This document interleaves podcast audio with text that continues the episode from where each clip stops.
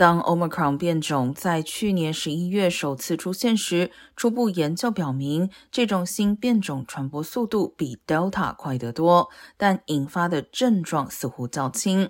而周五发表在美国医学协会杂志的一项研究却发现，在麻州，Omicron 比 Delta 更加致命，致病时间也更短。